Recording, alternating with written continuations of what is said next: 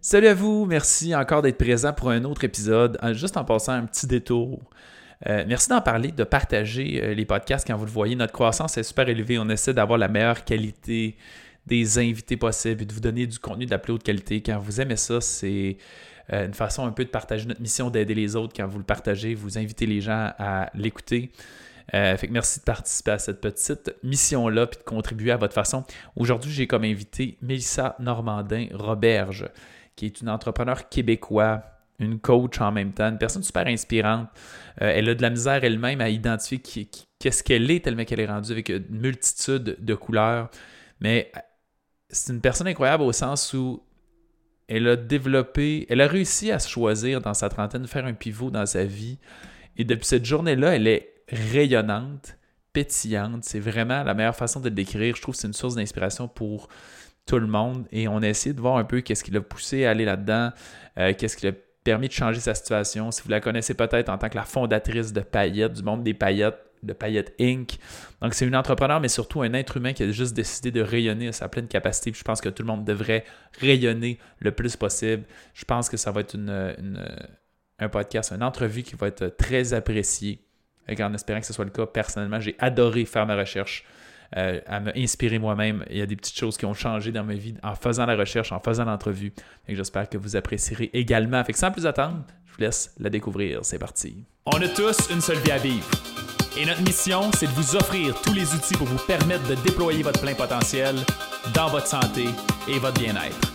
Je vous souhaite la bienvenue dans le monde de Révolution Santé tu as passé d'un entrepreneur qui avait une école de musique à, et là, tout plein d'un million de changements sont faits. Si tu peux nous parler un peu rapidement de qu'est-ce qui t'a mené à la vie que tu as aujourd'hui, la personne que tu es aujourd'hui qui est aussi polyvalente d'une certaine façon, puis, euh, qui a énormément évolué.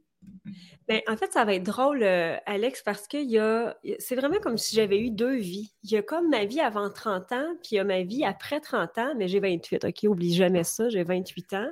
Mais il y a vraiment eu une espèce de, de je vais dire de cassure très, très précise parce que moi, mon 30 ans a été assez impactant. C'est comme si j'avais réalisé que ça avait passé tellement vite, puis que je n'avais pas encore mis en place tout ce que j'avais dont rêvé dans ma, dans ma jeunesse. Donc, oui, entrepreneur depuis toujours. Je pense que ça, c'est une de mes grandes forces. En fait, j'étais entrepreneur avant même de savoir c'est quoi être entrepreneur. Euh, ce qui fait que j'ai jamais vraiment fité. pourtant, j'étais très, très bonne à l'école, mais pas l'impression d'être à ma place. J'essayais de voir qu'est-ce que, que va être mon métier plus tard, jamais capable de me fixer. Puis, je me rappelle même ado là, de, de me dire, arc, ça va être ça la vie, dans le fond. Ça va être un peu comme en ce moment, donc je me couche, je me réveille, je vais à l'école, puis ça va être juste ça. Puis tu sais, écoute, je, te parle de, de ce moment-là précis, j'ai genre 14 ans, et une espèce de il y a un mal-être et une urgence de vivre qui vient se dessiner en faisant Mais voyons, ça se peut pas que ça soit juste ça. Ça se peut pas que la vie, dans le fond, tu es ici pour ça. Mais j'ai réussi à étouffer ça quand même longtemps. Même si j'étais entrepreneur, j'ai réussi à un peu embarquer dans ce moule-là de dire bon, ben écoute, les grandes choses, c'est moi, j'ai un petit milieu de Shawinigan, donc les grandes choses, les grands rêves, les grandes aspirations, ben coudon, ce sera dans une autre vie jusqu'à temps que je me réveille à 30 ans puis je fasse Oh non, non, non, non, non, non, ça ne pourra pas fonctionner. Ça, ne marchera pas. Ce modèle de vie-là ne me convient pas. Et envers et contre tous, même si je viens d'un petit milieu, même si je suis rendue une maman de trois enfants, même si on me dit que c'est impossible, je vais retourner à l'adolescente, celle qui a 15 ans puis qui rêve grand, puis celle qui veut parcourir le monde, puis celle qui va avoir une carrière internationale, puis celle qui, qui, qui a tellement de projets qui se demande si ça va avoir assez d'une vie et là, ma vie a changé. Parce que je pense sincèrement qu'en retournant à ce moment-là de ma vie, même si j'avais 30 ans, en me reconnectant à la petite fille ou à l'adolescente que j'ai été, c'est comme ça m'a donné des ailes pour faire ma suite ne sera pas la même. Et l'histoire que je vais raconter dans quelques années ne sera certainement pas la même. je me suis donné, je pense, cette autorisation-là de croire suffisamment en moi, oui, mais suffisamment en mes rêves. Et à cette petite voix-là qui a toujours existé, puis qui m'a toujours probablement guidée sans même que je le sache, à ce que je suis aujourd'hui. Donc, entrepreneur, oui, mais auteur, conférencière, euh, je produis des, euh, des web-séries. Je, j'aime dire que je suis payée pour être moi, mais j'aime surtout dire qu'il n'y a pas une journée où je travaille, dans le fond. Et ça, je trouve ça fascinant. Il n'y a pas une journée où j'ai l'impression que je dois faire quelque chose, que je dois travailler. C'est comme si toutes mes passions étaient réunies et se sont collés en fait à ce que je voulais le plus au monde. Il y a quelque chose que je trouve fascinant justement dans ton contexte parce que tu as passé, c'est pas comme l'histoire, mettons, qu'on dirait un peu cliché qui ressemblerait à tienne, ça serait ben j'avais j'avais le désir d'être entrepreneur, puis je suis devenu, mettons, salarié, puis là, je me suis rendu compte que c'est pas ça que je voulais. Puis là, ce qui est fascinant dans ton cas, je trouve, c'est que tu es, un entrepreneur. Ouais. Tu étais un entrepreneur même avant de faire ton pivot avec ton école de musique qui semble avoir, euh, avec ma recherche, qui semble avoir une croissance assez épatante. fait que comme tu es une bonne entrepreneur définitivement. Fait qu'est-ce qui fait que tu étais comme c'est pas je suis un entrepreneur, donc techniquement, tu étais libre un peu de créer ce que tu veux, mais en quoi tu avais l'impression d'avoir des limitations ou que ça ne te permettait pas d'atteindre ton plein potentiel ou quoi que ce soit? C'est quoi qui a fait ce pivot-là malgré étais entrepreneur à cette, époque-là? C'est une bonne question, en fait. Tu sais, moi, j'aime dire, euh, je pense en fait que je suis vraiment une entrepreneur née. Pourtant, il n'y en a pas dans ma famille. Personne, euh, il y a mon grand-père que j'ai jamais connu qui était le seul entrepreneur de la famille. Mais pour moi, c'est hyper naturel d'entreprendre. C'est facile de dire, j'ai une idée, elle devient vraie, puis en plus, je la monétise. L'école de musique a été effectivement une école, en fait, pour moi, d'apprentissage absolument phénoménal. J'ai tout fait dans cette école-là. C'est moi qui faisais la gestion d'entreprise, d'employés, euh, d'élèves. Euh, c'est moi qui faisais la comptabilité. Je faisais vraiment tout. Et je me suis permis vraiment de rêver grand avec cette école-là parce qu'on a réalisé des super de gros projets avec euh, des Marimé, des Marc Dupré, des Sugar Sammy. Et c'était très gros jusqu'à temps que j'étouffe. Parce que c'était très gros pour ma région, c'était très gros pour la petite ville d'où est-ce que je viens, c'était très gros dans cette espèce d'incubateur-là ou d'aquarium-là qui a existé, jusqu'à un moment donné, je réalise, à ta minute, là, je pense que je pourrais faire plus, mais surtout, je pense que je pourrais le faire plus pour moi. Là, je le faisais encore pour mes élèves que j'aimais tellement. C'était facile pour moi d'entreprendre ces projets-là pour eux. Et j'ai eu un gros, gros, euh, je vais dire un gros coup de masse encore évidemment vers 30 ans. Moi, à 30 ans, tout a frappé de partout. Mais je voyais les photos de l'école et euh, toutes les photos, je suis de dos. Tout le temps. Je suis toujours en train de diriger une chorale ou je suis en train, tu sais, je suis devant mes élèves. Donc, il y a un artiste avec les élèves. Moi, je suis de dos. Et j'ai comme décidé à un moment donné, parce que je trouvais ça don égoïste pendant des années, de dire, puis moi là-dedans, c'est bien beau, je réalise des rêves d'enfants, euh, les adolescents vivent des, expériences absolument incroyables. Je veux dire, il y a des adolescentes qui ont vraiment tout vécu, qui ont enregistré des albums, qui ont été sur scène au Francofolie, qui ont rencontré d'autres artistes. Puis là, je me disais, mais moi, dans le fond, est-ce que je me réalise pleinement? Et là, il y a eu en fait oui, une grosse prise de conscience, mais j'avais sincèrement l'impression d'étouffer. Tout le temps, je me disais, voyons, on dirait que je suis capable de plus. C'est comme s'il y avait une soupape là, sur tout mon potentiel ou tout ce que je pourrais accomplir, que j'arrêtais pas de mettre le couvercle dessus. Puis je le mettais, puis je pressais, puis je pressais en me disant, c'est plus le temps. Tu sais, j'ai 30 ans, j'ai trois enfants. Je suis qui, moi, pour réaliser ça? Je suis qui pour décider de, de me lancer euh, comme conférencière ou comme coach? Ou... Puis à un moment donné, ben, la soupape, elle a juste lâché, puis j'ai pas eu le choix. C'était viscéral. J'ai pas eu le choix de foncer vers là où je voulais aller, au détriment de bien des choses, mais surtout... Euh, en sachant très bien qu'il y aurait probablement des conséquences dans ma vie, mais c'était plus fort que moi, fallait que j'aille là.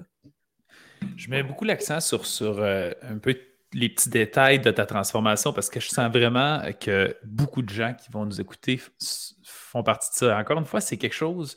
On écoute ton histoire, puis il y a quelque chose de complètement à contresens de ce qu'on a tendance à dire. Moi, là, ce que je vis, surtout avec soit de certains entrepreneurs que je côtoie ou juste des clients dans leur vie, c'est des gens que souvent, une des, plus, grandes lacunes dans leur vie, c'est le manque de contribution.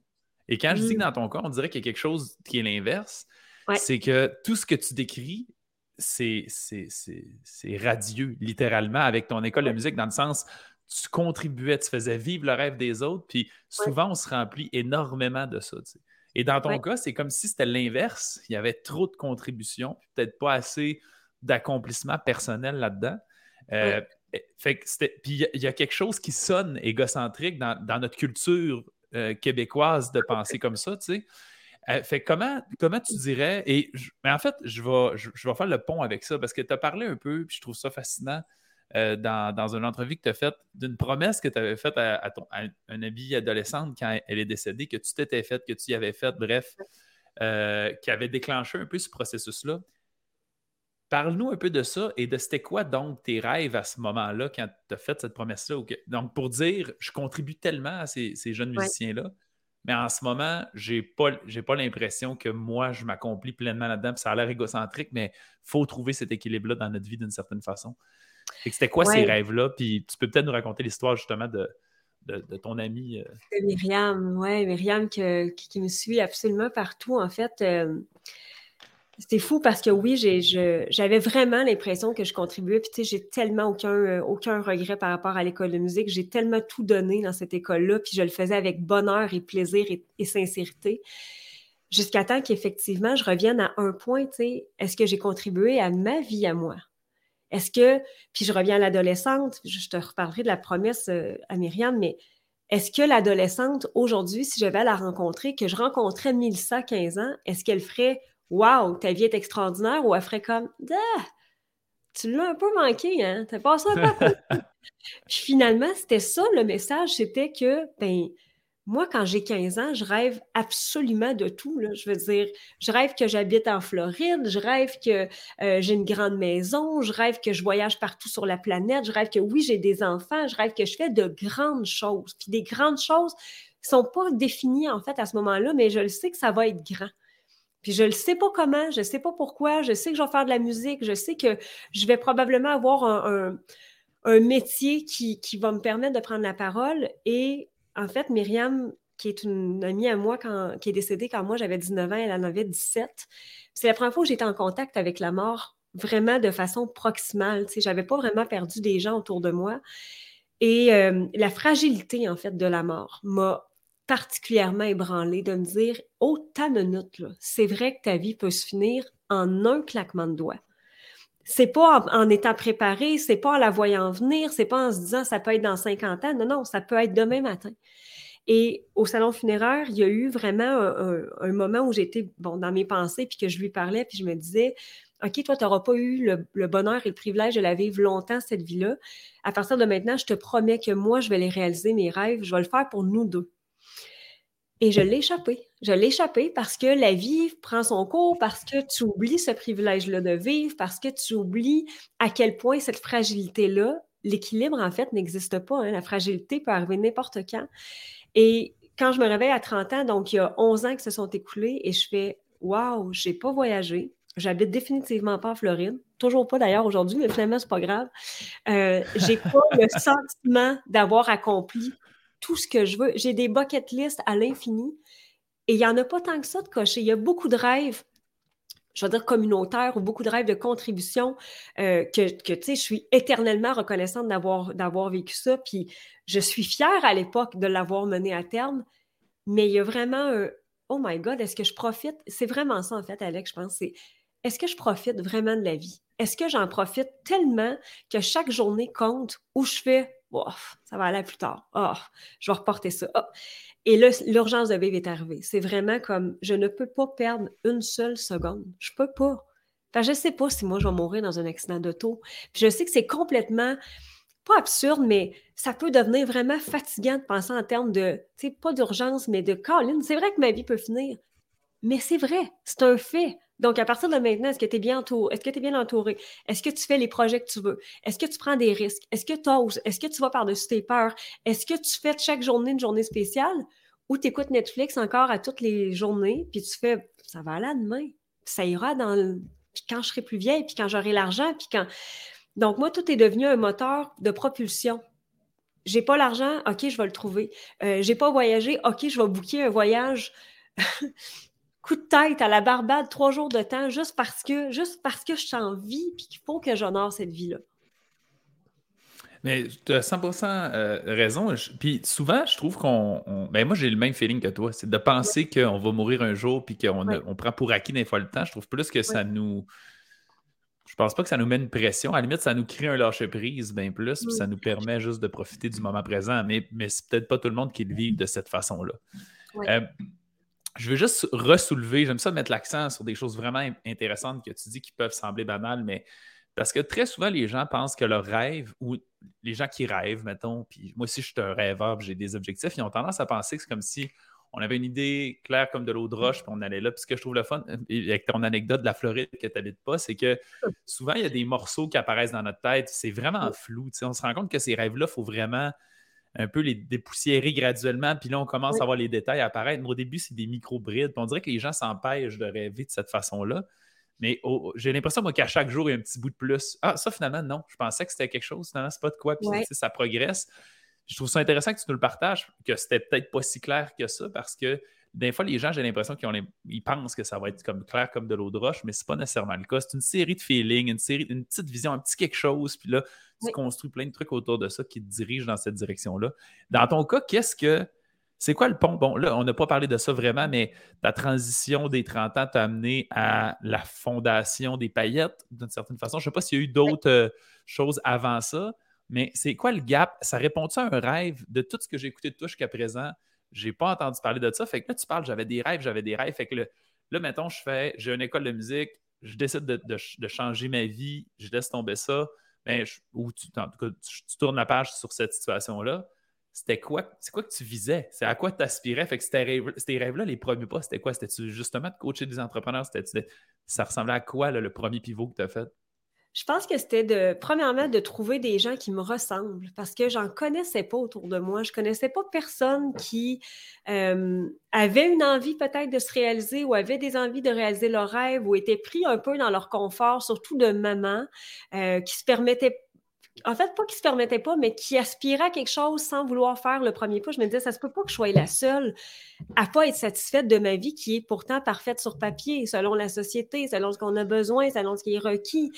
Et là, tranquillement, pas vite, j'apprenais à découvrir des femmes qui venaient se coller à moi selon les discours que je partageais à l'époque dans un groupe Facebook. Puis là, je faisais OK, je suis pas toute seule.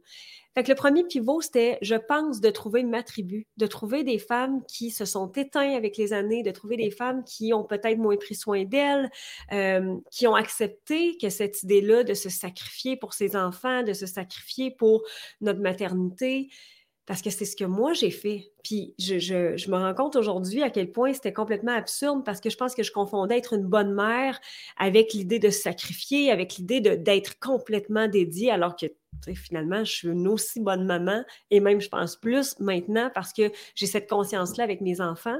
Euh, donc, je pense que le premier pivot était là. Il y avait un. Il y a quelque chose que, que j'osais jamais nommer, puis qui était là, dans le fond, qui était j'avais envie d'être reconnue. J'avais envie d'être reconnue, puis encore une fois, je reviens à Mélissa 15 ans, parce que Mélissa 15 ans, elle a envie d'être applaudie sur une scène. Mais là, ça, c'est le bout de toffe à s'avouer, parce que ça veut dire que, mon Dieu, je suis une personne vraiment égocentrique. Puis je réponds tout simplement par l'ego? Que c'est ça, vouloir être applaudi. Qui va être applaudi dans la vie?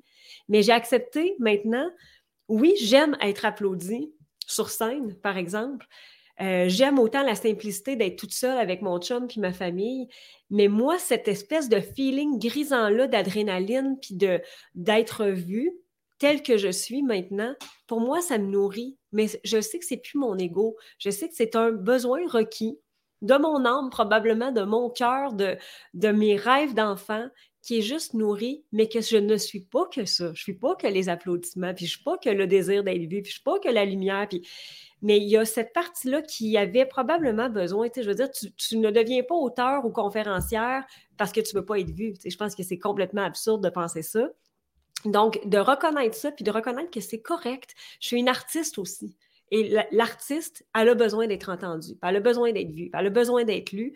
Et pour moi, c'est très, très... Euh, euh, c'est un peu comme, tu sais, l'argent fait pas le bonheur. Ben oui, l'argent fait le bonheur, mais l'argent fait pas que le bonheur. Ben c'est la même affaire. Ce n'est pas que d'être applaudi, mais ça fait aussi partie de. C'est un des morceaux qui peut parfois teinter mon quotidien de bonheur ou de plaisir. Et euh, plus j'ai été moi, en fait, parce que je pense que ça a été le troisième pivot, c'est que j'ai eu besoin d'être moi. Puis je savais pas qui j'étais nécessairement, même si je, le sentais, mais il y avait tellement de morceaux impliqués dans ce que j'étais que des fois, je me disais, oui, je sens psychose. il y a tellement de, morceaux de casse-tête. Mais on est d'un beau casse-tête, l'être humain. Puis le, problème avec ça, c'est qu'on perd nos morceaux. On les perd parce qu'on ne veut pas que les gens voient ce morceau-là, puis on ne veut pas qu'on soit reconnu pour ce morceau-là. Donc, ça revient un peu à la présentation du début. Je suis qui? Ben, je suis Milsa. Puis Milsa, elle a ben, ben, ben, ben, ben des morceaux. C'est un, casse-tête très complexe, mais qui, au final, fait une, belle image parce que j'ai reconnu tous ces morceaux-là. Je reviens à, l'histoire d'être égocentrique. Je trouve ça. Ouais.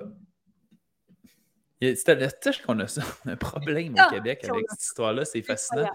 Parce que, tu sais, ma perspective là-dedans, moi, là, mettons, j'ai pas tant que ça, ce désir-là, tu comprends? De, Puis les gens sont vraiment différents. Je suis somme toute, on va dire justement, une, on va dire une personnalité publique au sens où je sers une masse de personnes, puis ça revient un peu avec une vague. Mais je trouve que euh, même si, mettons, je n'ai pas entrepris des démarches dans l'optique de recevoir des félicitations ou quoi que ce soit, ultimement, c'est ça, que tu sois même un artiste, un conférencier ou un auteur, c'est d'abord et avant tout de contribuer. Tu sais, c'est parce que l'artiste, c'est de la musique, c'est un art, mais ton but, c'est même si tu es devant 10 000 personnes, ton but, c'est d'apporter quelque chose de ces 10 000-là, puis c'est juste, de, il, te renvoie le message. C'est juste merci, dans le fond, que tu reçois. Tu sais. Fait que c'est tellement, je trouve, une mutualité que je comprends pas. C'est comme si on, on se sentait mal de se faire dire merci parce qu'on a ouvert la porte à quelqu'un, tu sais, mais dans le fond, c'est exactement ça en très grande vague, puis c'est absolument légitime. Il n'y a, a, personne. Ce qui serait malsain, c'est quelqu'un qui dit j'aimerais être sur scène, que j'apporte rien à personne puis que tout le monde m'acclame. Ça, ça, serait, ça serait un peu euh, étrange, tu sais. Mais je trouve que ça devrait tellement être bien vu. Si tu des si es acclamé, c'est parce que tu as contribué à quelque chose, tu as donné quelque chose à quelqu'un, puis tu le reçois, tu sais. Puis c'est tellement énergivore. Euh, ben, pas énergivore, l'inverse, ça, apporte tellement de l'énergie, tu sais. C'est gratifiant de réussir à être là-dedans. Il ben, faut, faut démocratiser ça, je pense. Oui, mais ben, je pense qu'en fait, on a un problème avec le fait de reconnaître sa lumière mon message de paillettes, c'est à la, à la base, c'était une blague, parce que j'adore les paillettes. J'ai toujours aimé ça. C'est comme un peu un running gag, mais l'essence de paillettes, c'est que tu n'as pas le droit de priver le monde de ta lumière. Tu n'as pas le droit de priver les gens de ton talent. Tu n'as pas le droit de priver les gens de ta contribution. Puis chaque être humain, c'est pas parce que c'est moi, là, c'est chaque être humain a une contribution qu'ils peuvent amener. Donc, euh, je pense que de faire la paix avec cette lumière-là, moi, je le sais que j'en ai une. En fait, je l'ai su sur le tard parce que je le sais que quand je, vais, participer à des discussions ou même juste avec mes amis présentes que, que j'aime depuis toujours, je le sais que j'ai cette lumière-là d'être une rassembleuse, d'être magnétique et je ne peux pas priver je vais dire, les gens, entre guillemets, de ça, mais en fait, c'est n'est pas de priver les gens, c'est de reconnaître moi. Je l'ai en moi. Tout le monde a quelque chose en lui qui permet de, faire, d'éclairer, je dirais, quelque chose. Puis effectivement, ben, les applaudissements, tu sais, ça, c'est très. Euh, je reviens encore, c'est très discours d'ado. Je veux être applaudi, mais non, je veux avoir une belle relation euh, de contribution puis je sais que les gens me portent autant parce que quand les gens sont dans mes salles ou quand les gens lisent mon livre, à la base, je l'écris pour moi, pour réaliser un rêve, mais évidemment que je veux contribuer, puis évidemment que je veux que ça serve à quelqu'un, puis évidemment que si quelqu'un lit mon livre, si ce n'était qu'une seule personne pour qui ça pourrait apporter quelque chose de positif, bien là, tu es nourri d'un bord et de l'autre. Tu le fais pour toi, tu le fais pour l'autre. Puis tu sais, il y, a vraiment ça. Puis je pense qu'il y a dans la notion d'égocentrique, c'est qu'effectivement, si tu le fais uniquement tout le temps pour toi, ça ne fonctionne pas. Donc, si je reprends par exemple à l'inverse euh, une relation avec mes enfants, si je nourris pas la maman, je ne peux pas nourrir cette relation-là avec mes enfants, puis faire en sorte qu'ils vont être bien, que je vais être bien, qu'on va être dans une belle harmonie. Mais ça part de toi tout le temps. Si toi, tu n'es pas nourri, comment tu vas après ça apporter aux autres? C'est justement le point que je m'apprêtais un peu à avancer dans le mère de famille. Qui il y a beaucoup de femmes qui se perdent là-dedans. Moi, je, suis un homme, j'étais complètement inconscient de cette réalité-là. C'est vraiment à force de travailler avec une clientèle féminine que j'ai observé cette tendance-là, qu'il y a des femmes qui me disaient vraiment, depuis que j'ai un enfant, je suis absolument personne d'autre que la mère de. Mm-hmm. Puis moi, ça m'a vraiment frappé cet aspect-là parce que je suis 100% aligné avec ce que tu signifies de on, doit nous-mêmes être solides, on doit nous-mêmes être comblés. Puis c'est probablement la meilleure façon d'être un exemple pour nos enfants. Mais mettons, toi, tu as, vécu plein de situations complexes avec le fait de vouloir t'accomplir puis d'avoir une carrière en plus de te servir de tes enfants. tu dirais, mettons, c'est quoi ta conclusion, tes enseignements, comment tu as évolué? J'imagine que tu as dû être confronté toi-même. Fait que justement, c'est quoi ton équilibre que tu vois? Comment tu vois que être la meilleure version de toi-même, c'est une façon de contribuer à ta famille? Comment tu as réussi à trouver cet équilibre-là pour faire que tu étais bien là-dedans et tu sens que c'est la meilleure affaire à faire dans ton cas? Surtout que, on ne l'a pas dit, mais au moment de tes 30 ans, tu as une, vécu une séparation en plus de toute mm-hmm. cette affaire-là. Fait que tu t'es retrouvé comme vraiment euh, avec tes enfants seul pendant certaines périodes, dans le fond, qui rendait ça encore plus complexe. Oui. Ben, tu sais, euh, être mère, c'est un des plus beaux rôles de ma vie, vraiment. Puis c'est très cliché, mais c'est tellement vrai. J'ai, moi, j'ai découvert une facette de moi à travers ça, mais il y a une chose que j'avais oubliée avec les années, c'est que c'est un rôle. Ce n'est pas que ça. Mais moi, j'avais effectivement misé tout là-dessus parce que je pense qu'on est tellement confronté à des croyances limitantes. Encore aujourd'hui, on a une pression énorme sur les mamans. Puis on a beau dire oh non, ça existe plus. Oui, oui, ça existe. Ça existe parce qu'on se met nous-mêmes cette pression-là. Cette pression-là vient des femmes. Principalement, ça vient des femmes parce qu'il y a, une espèce d'apprentissage quand tu mets un enfant au monde. C'est comme si il n'y a plus rien d'autre qui existe. Tu viens de créer la vie. Qu'est-ce que tu veux de plus que ça? C'est l'accomplissement suprême, en tout cas pour une femme, dans mon cas, c'est je viens de donner la vie, j'ai fabriqué un humain. Fait, y a-t-il quelque chose de plus grand que ça après? Mais oui, à un moment donné, il y a pas plus grand, mais il y a peut-être l'équivalent ou il y a quelque chose de complètement différent. Et on se perd à travers ça avec les années. Puis il y a vraiment une redéfinition du rôle de la maman, je pense, qu'on doit avoir dans toutes les évolutions qu'on peut avoir. Donc, au début, c'est tout à fait normal d'être complètement fusionnel avec ton bébé. C'est ça ton rôle, tu es programmé pour ça. Mais tu dois réapprendre après à être une autre maman, une autre femme. Moi, je suis mère de trois enfants, deux garçons, une fille de 17, de 13 euh, et 10 ans, puis je suis pas la même maman à 17 ans que je l'ai été quand il y avait 8 ans. C'est normal. Je dois... C'est toujours un apprentissage. En fait, je pense que c'est le rôle qui me fait le plus évoluer parce que ce que j'étais l'année passée peut même plus être ce que je suis là. Il faut que je m'adapte, il faut que je m'adapte à, sa réalité, il faut que je, sois davantage à l'écoute de ses nouveaux besoins. Et ça change absolument tout, sauf qu'on s'enferme dans un rôle qui devrait être comme ça selon beaucoup de personnes. Et ce que moi, j'ai trouvé le plus difficile, en fait, dans ma maternité, c'est pas de m'occuper de mes enfants, puis c'est pas d'être une mère, c'est les jugements qui sont venus avec ça c'est vraiment ce qui a été le plus tough parce que moi, j'ai pas été une mère à bout dans la vie. J'ai pas été une mère. Euh, oui, évidemment, parfois, j'ai moins de patience. Puis oui, des fois, je me questionne. Mais pour vrai, encore aujourd'hui, après 17 ans de maternité, ça n'a pas été dur d'être une mère. J'ai trouvé ça d'une facilité parce que probablement, je me suis adaptée beaucoup plus, euh, souvent. Puis je suis maman d'un petit garçon en besoin particulier qui est autiste assez sévère. Puis je navigue à travers ça en faisant, ben, coudon, tu sais, c'est ça ma réalité. Donc, qu'est-ce que moi je peux créer? Mais les jugements qui sont venus avec ça, tu sais, euh, encore aujourd'hui, je sais qu'il y en a, mais je pense que je m'en fous beaucoup plus. Mais j'ai dû toujours à, justifier, justement, quand je partais en, France, par exemple. Il y a une couple d'années, je partais comme des 3-4 jours seulement, mais 6 à 7 fois par saison. Donc, au printemps, à l'automne, je partais assez régulièrement. Puis, je faisais justement des 3-4 jours pour pas être trop absente avec les enfants. Fait que, tu sais, on le sait, là, je, puis je, c'est vraiment pas pour me plaindre, mais le décalage horaire me rentrait dedans. Euh, je revenais, je reprenais le rythme normal de, des enfants, mais j'essayais vraiment de condenser ça parce que je me le faisais dire. T'es toujours parti. Qui, qui s'occupe de tes enfants? Voyons donc, ça n'a pas de bon sens. Puis c'est encore tes parents qui vont s'en occuper. mais jamais on aurait dit ça à un homme jamais, jamais, jamais, ça aurait été comme Hey, wow, bravo. Puis tu sais, je fais le parallèle avec ça, mais mon ami Martin Latulippe, qui a été mon, coach et mon mentor, Martin faisait la même chose que moi et personne ne disait ça. Jamais. Même pire.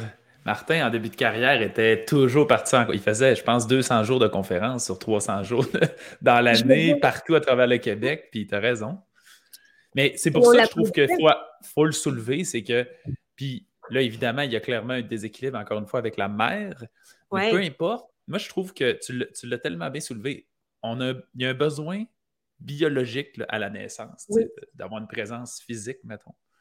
Puis à partir du moment où l'enfant commence à se développer, la seule chose dont il a besoin, c'est un modèle. Il est en train d'apprendre par imitation. Oui. Puis je pense pas que, tu sais, mettons, même moi, là, si tu me dis qu'est-ce qui est le mieux, il n'y a pas de formule magique, évidemment, mais qu'est-ce qui est le mieux entre, à la limite, une mère qui est 100% à la maison juste avec ses enfants tout le temps, puis qui fait que ça, puis quelqu'un, mettons, qui ressemble à une histoire similaire à tienne, dans laquelle elle trouve son équilibre là-dedans, ben, dans ma perspective, c'est possiblement mieux que ce soit la femme qui s'accomplit parce que tu es un modèle. Est-ce que le modèle que tu veux être, c'est juste de juste de pas accomplir sa vie ou c'est plus d'être resourceful, justement, d'être ingénieux, de trouver des solutions, de, montrer à tes enfants que c'est important de prendre soin de soi, que, qu'on peut demander de l'aide aux autres. c'est vraiment plus dans cette perspective-là. Et je suis convaincu que tu dois commencer à le voir vraiment beaucoup à l'âge que tes enfants ont. Moi, ma plus vieille, elle a 9. Puis là, je commence à voir apparaître des, valeurs, des façons de penser qu'elle a déjà imprégnées dans sa tête, de, respect, de prendre soin de soi, à la limite d'ambition, de projet, qu'elle n'a pas de limite dans la façon qu'elle pense parce que ça provient de la façon qu'on lui a transmis, elle a modélisé qu'est-ce qu'on fait. Je suis convaincu que tu dois déjà en avoir plein chez tes enfants que, par comment tu t'es comporté, puis ils n'ont pas, pas été, ça ne veut pas dire des abandonnés, tu as trouvé des solutions à chaque fois, mais je trouve tellement que c'est une meilleure façon à la limite d'élever et d'être un modèle pour nos enfants. C'est clairement encore un autre pattern qu'il faut changer, une perception qu'il faut changer dans notre société on n'est pas conscient. Puis écoute, je ne sais pas à quel moment tu as commencé à faire du développement personnel, mais tu sais, moi, quand j'ai commencé à comprendre le concept de croyance, le concept de blessure, de l'âme, j'ai fait, oh mon Dieu, dans le fond, je suis en train de fucker mes enfants, parce qu'on est nous-mêmes fuckés par les croyances puis les codes de nos parents. Puis évidemment, ben écoute, moi, je parle pour moi, j'ai eu des parents extraordinaires, mais je le vois bien que j'étais teintée finalement de leurs croyances, de, de, tout leur background à eux autres, puis c'est à l'infini quand tu réalises ça, tu te dis, bon, ben écoute, je vais évoquer de toute façon, peu importe ce que je vais faire, ils consulteront quand ils seront adultes. Mais moi, en attendant, qu'est-ce que je peux faire pour contribuer à mon bonheur, puis ensuite que ça devienne exponentiel pour eux autres? Puis, tu sais, euh, il y avait vraiment, il y a eu beaucoup de pensées dans, mes réflexions, entre autres par rapport à Emma, tu sais, ma fille, que je me disais, j'ai pas envie qu'elle s'abandonne quand elle va avoir des enfants, puis qu'elle oublie son propre bonheur comme moi j'ai fait, d'une part. Et j'ai pas envie que mes fils attendent ça de leur blonde non plus. J'ai pas envie que Victor attende de sa blonde qu'elle arrête de vivre, qu'elle arrête de, de, prendre soin d'elle, qu'elle arrête. Je, ne veux pas que ce soit dans ses attentes. Je veux qu'il puisse comprendre que sa blonde va être indépendante, qu'il va être un ajout incroyable à sa vie, mais qui ne sera pas requis non plus. Puis, et vice-versa, tu sais, que, que lui-même, ce soit ça. Et j'essaie le plus possible, encore aujourd'hui. Euh, Victor a 17 ans, Victor rêve d'être un joueur de football. Ça va-t-il arriver? Je ne le sais pas, tu sais, je pense pas, entre toi et moi. Mais je veux qu'il garde le football bien ancré dans sa vie parce que c'est une passion, puis c'est vraiment ce que je lui dis tout le temps. Tu sais, moi, Victor, je ne serai jamais celle qui va t'empêcher de penser ça ou t'empêcher de rêver. Je vais t'encourager, je vais te demander d'être lucide parfois, mais je suis qui, moi, pour décider que ça se fera pas? Parce que je suis ta mère, je vais te dire non, puis ça marche pas, tu sais. Euh, mais ça amène aussi bien d'autres contreballants. Peut-être que tu vas le vivre aussi. Ça amène que quand tu es dans ce milieu-là et que tu as ce genre de pensée-là, euh, que tu remets tout en question, que l'école, tu remets ça en question, pas l'éducation, mais l'école, les systèmes en place, ça fait des enfants qui sont conscients plus tôt, mais ça fait des enfants aussi qui sont un peu en marge parfois, qui ne pensent pas de la même façon, qui ne réfléchissent pas de la même façon, euh, pour qui eux, euh, ben de, dire OK, on s'en va à Paris quatre jours parce que maman travaille, puis qui font OK, c'est comme une normalité, puis là, tu essayes d'un peu de ramener, ben c'est pas toujours ça non plus, j'ai travaillé pour ça, j'ai fait ça. Mais ça fait des enfants qui, en tout cas, je pense, pour ma part, qui, font qui ont plus de possibilités je pense que le, nerf de la guerre, il est là, c'est que plus tu as de possibilités, plus tu as de choix, plus tu as de choix, plus tu as de résultats. Puis si tu as un choix, ben, il ne faut pas que tu t'attendes à avoir mille résultats. Ça va être un résultat qui va, qui va découler de ça. Euh, j'ai encore parfois, je te dirais, à pas justifier, peut-être expliquer, euh, ou du moins, non, je dirais même pas expliquer. Je pense que j'ai encore à me tenir debout devant certaines personnes ou certaines euh, conventions sociales. Je sais que je suis probablement la maman la plus décalée euh, des écoles. Euh, je suis la maman qui accorde pas vraiment d'importance au bulletin. Je suis la maman qui, quand on me dit Ah ben, il a manqué ça dans tel examen, puis je fais Ah, et est-ce qu'il est heureux? Merci, c'est pas mal tout ce que je veux. Euh, je suis encore une maman qui déroge parfois de bien des affaires parce que je re-questionne ce qui peut être bon pour eux. Et il faut que je me tienne debout pour ça. Puis c'est dur encore parce que ce n'est pas la majorité. Puis tu sais, des fois, euh, moi, je suis enfermée, entre guillemets, dans mon monde paillette, dans un monde où euh, les femmes, on pense pas mal toute la même chose, puis qu'on n'est pas toujours d'accord. Mais bref, on a quand même cette espèce de liberté de penser-là. Et j'arrive dans le vrai monde, je fais Ah, ta minute, il faut, faut, que je me réajuste. C'est vrai, eux autres, ils pensent comme ça. C'est pas meilleur, c'est pas pire. Puis je suis pas meilleur, je suis pas pire. C'est juste que c'est tellement différent. Moi, tu me parles qu'un enfant manque son examen, puis là, c'est dangereux pour le restant de sa vie. Je suis comme, quoi? C'est un examen? On s'en rappellera plus dans 10 ans. Là.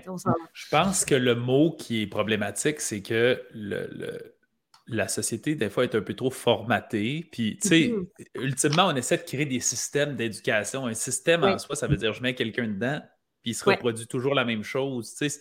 Et dès qu'on parle en masse, c'est difficile, mais il manque surtout de nuances. C'est ça l'idée. Parce que moi, je suis tout le temps pas de solution aussi. Mettons, tu me dis, ben là, il y a un examen. Je vais être comme cool, mais l'examen, si c'est si important, il peut-tu la faire avant, il peut-tu la faire après, il peut-tu la faire à distance? C'est comme si c'est juste d'accomplir ça. Fait que c'est pour ça qu'il manque juste de nuances, puis plutôt que tout être dans une boîte. Et souvent, le système, justement, fait en sorte qu'on ne se pose plus vraiment ces questions-là. Puis, mm. comme tu le dis, là, en t'offrant des choix, j'ai trouvé ça le fun que tu dis plus tu as de choix, plus tu as, de chance. Puis, c'est vrai, mais si tu te mets tout à coup à tout créer des normes qui ne peuvent pas être bougées, on s'enlève ces possibilités-là. Parce que moi, je suis même chose tout le temps. Et tantôt, je te parlais de ma fille est tout le temps en mode solution. Il existe. C'est comme, ah là, il faut trouver de quoi avec ça. Parce que peu importe c'est quoi, elle est malade, elle n'est pas là, c'est décalé, c'est déplacé, on n'a pas, pas l'argent, on a, elle est comme, OK, qu'est-ce qu'on est capable de faire? On essaie, ben oui, on essaie. Fait Elles sont habituées de ne pas passer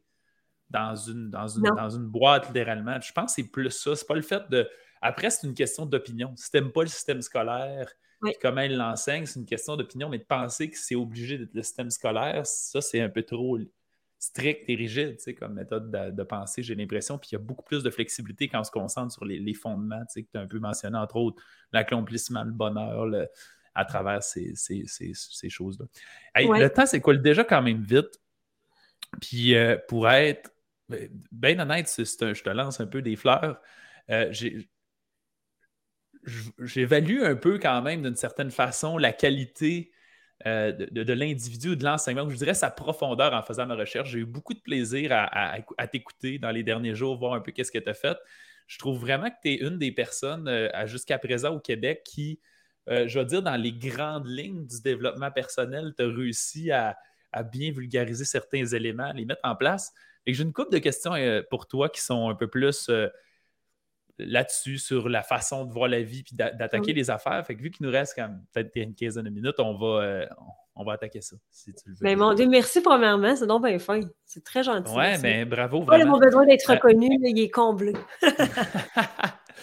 juste avant, j'avais une petite note, je veux te dire aussi. Paillette, je suis jaloux de ton mot paillette, là, pas que je veux être propriétaire de paillettes, mais semblant que je t'ai entendu plein de fois dans les entrevues d'en parler, puis faire Ouais, ben les paillettes, c'est à peu. Puis honnêtement, c'est le plus beau mot que tu vas choisir. C'est incroyable. Sans, hein? même, sans même connaître c'est quoi les paillettes, paillettes Inc. Tu fais juste comme ça s'appelle les paillettes. Puis tu sais, euh, tout, c'est exactement c'est quoi. Tu comprends? Je trouve exactement que c'est un. Le, groupe des paillettes ensemble, une paillette, le fait de briller, je trouve que tout est, est, parfait dans ce mot-là. Il y a vraiment beaucoup de nuances. je suis un peu jaloux. Ben écoute, Alex, c'était tellement d'une évidence. Sérieux, paillettes, quand c'est arrivé, j'ai fait c'est ça. Je, le savais, je ne l'ai pas analysé, j'ai pas fait, je, n'ai jamais eu de doute. Puis écoute, je ne veux pas te couper la parole, mais rapidement, euh, je suis mentorée par Daniel Lamar du Truc du Soleil, puis il m'a challengé à un moment donné, il a fait comme euh, Ouais, mais tu sais, paillette, tu penses Puis écoute, j'étais tellement. Non, non, non. Tu... parfait. C'est juste ça que je voulais entendre parce qu'il dit, tu sais, il dit, moi, j'adore ça, mais il dit, je me disais, est-ce que les gens vont aimer ça? Je m'en fous que les gens n'aiment pas ça, moi, j'aime ça. C'est tout. De toute façon, on demanderait, on n'est pas live, là, mais on demanderait aux gens qui écoutent ça, c'est quoi leur perception qu'il y a. Puis je suis sûr qu'ils ont juste entendu des brides, puis ils ont le goût de devenir des paillettes, ils ont le goût d'avoir leur couleur, ils ont le goût de briller, ils ont le goût d'être. Ils savent déjà qu'est-ce que ça veut dire. Je trouve vraiment que c'est un, bon choix de mots. Ouais. Première question. Euh, écoute, prends le temps que tu veux pour y répondre. je n'ai plus comme une coupe, fait qu'au pire, on ne les fera pas toutes, mais syndrome d'imposteur. Tu as sûrement vécu ça, tu as sûrement rencontré des clientes qui ont vécu ça. Euh, euh, c'est quoi tes conseils sur comment attaquer ça? C'est quoi? Je te laisse, je te pitch le sujet, puis je te dis comme, comment on peut jongler avec ça. Ben, en fait, euh, j'ai envie de dire, c'est à quelle heure tu vas arrêter de te donner des excuses? Parce que le syndrome de l'imposteur, quand c'est pas ça, c'est le manque de confiance. Quand c'est pas ça, c'est le manque d'expérience. Quand c'est pas ça, c'est le manque d'argent. Quand c'est pas ça, c'est le manque de temps. Il y aura toujours une excuse et tu ne seras jamais de toute façon la meilleure dans ce que tu fais. Mettons qu'on parle de cette ligne-là, là, et tu n'as pas besoin d'être la meilleure dans ce qu'on fait. Ça encore, c'est très euh, hiérarchique, c'est très pour être validé, je dois être la première. Il faut que tu sois point. Et la journée où que tu es, point, ben non, je ne suis pas la meilleure et non, je ne suis pas euh, celle qui peut aider, par exemple, des entreprises, dans mon cas, à 50 millions. Mais tabarouette, je vais te montrer le chemin de 0 à 3 millions parce que c'est pas mal ça que j'ai fait. Ça, je suis capable de dire, voici la zone dans laquelle je suis bonne, dans laquelle j'excelle. Demande-moi pas des questions de fiscalité à partir de 15 millions, je ne l'ai pas fait, ce chemin-là. Et quand tu comprends ça, donc, tu deviens euh, une experte en rien. pas grave. Tu n'as pas besoin d'être une experte en quelque chose. On ne te demande pas d'être un médecin de sciences nucléaires troisième niveau. Là. On te demande d'être dans l'expertise que tu as, dans ce que tu es, dans ce que tu fais, que tu aies des compétences. C'est sûr qu'on en a des compétences. Si tu n'es pas convaincu encore de tes compétences, va raffermir ça. Mais je pense que le syndrome de l'imposteur, c'est une autre excuse pour ne pas avancer vers là où tu veux. Est-ce que ça se pointe tout le temps? Tout le temps. Mais là, à un moment donné, c'est un combat avec ta tête de dire accepte-le. Je ne suis pas la meilleure dans ce que je fais. OK. Et alors? Est-ce que je peux quand même être valide? Est-ce que je peux quand même être requise? Est-ce que je peux quand même contribuer au moins à une personne ou du moins à ce que moi j'ai envie de créer? Bien, je pense que c'est là qu'on est capable d'aller un peu plus loin que ça. Mais euh, ouais, c'est à quelle heure qu'on arrête de se donner toutes ces excuses-là? Ça finit jamais. Tu as raison, c'est une, peur dans la liste. de, peur qu'il y a, tu sais.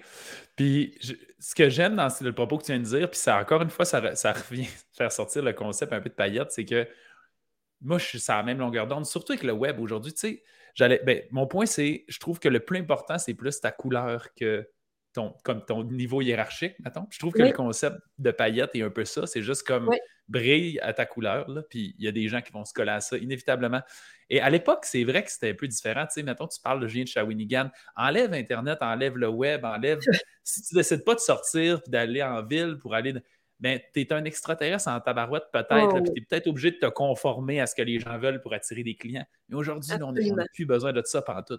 on est dans le privilège d'être soit quitté, puis les gens vont faire hein, enfin quelqu'un. Puis il n'y a pas d'autre. C'est la meilleure hiérarchie que tu peux te donner vraiment.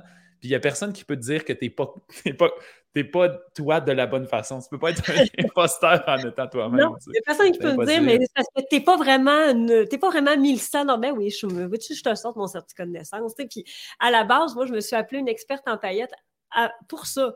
je me dis, il n'y a personne qui va pouvoir me dire Ouais, mais tu sais, n'es pas assez précise dans ah, ça. Tu n'as pas fait d'études en marketing. Mais non, je suis une experte en paillettes. Il n'y en a pas de diplôme. J'aurais bien aimé ça, mais il n'y en a pas.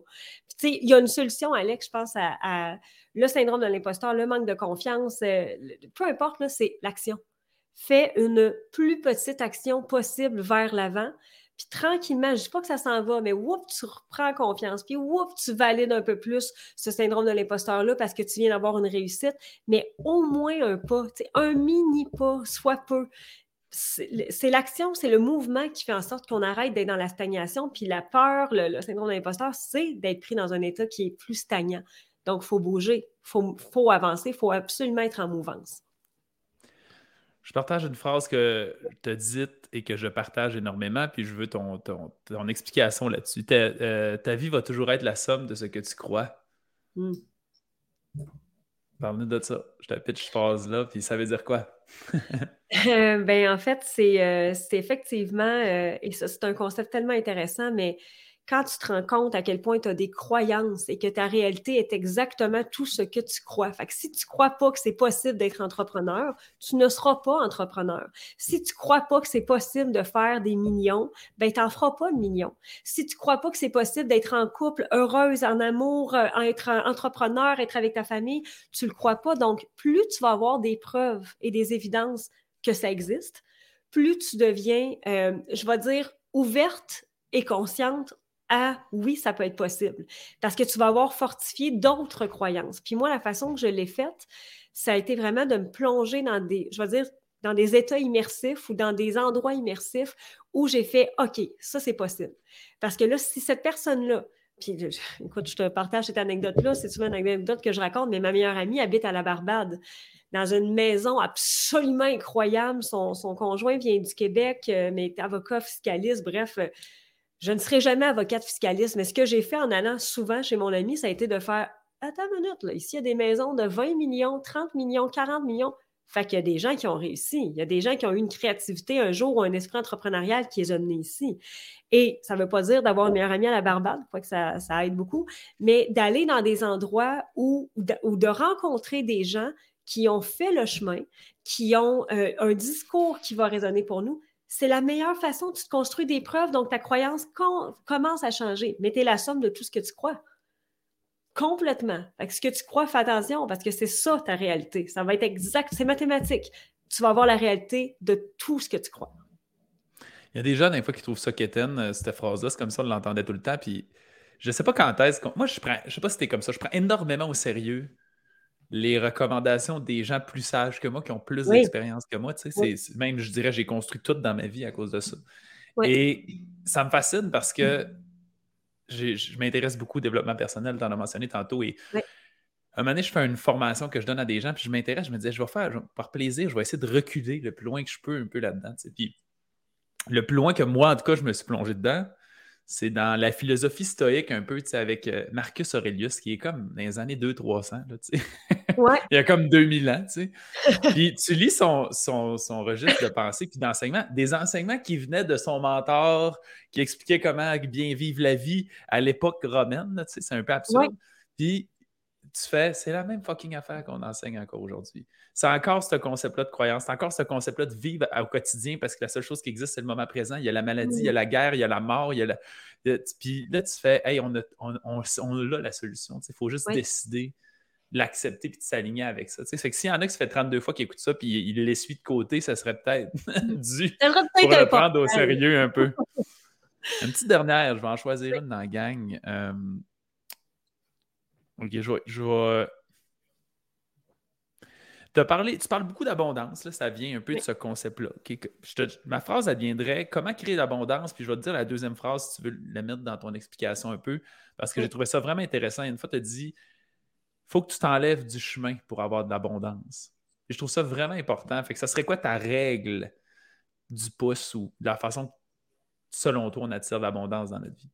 C'est la chose la plus difficile à faire parce que c'est le détachement puis le lâcher prise. Puis ce maudit détachement-là puis lâcher prise, c'est un concept bien beau sur papier. Puis dans la pratique, je pense sincèrement que c'est la chose la plus difficile. Parce que dans le fond, l'abondance, puis là, oui, abondance financière, mais abondance d'amour, abondance de plaisir, abondance euh, d'absolument tout. L'abondance, c'est un concept, en fait, de, moi, j'aime bien le mot plénitude, dans lequel tu es bien, dans lequel tu es vraiment rempli d'absolument tout.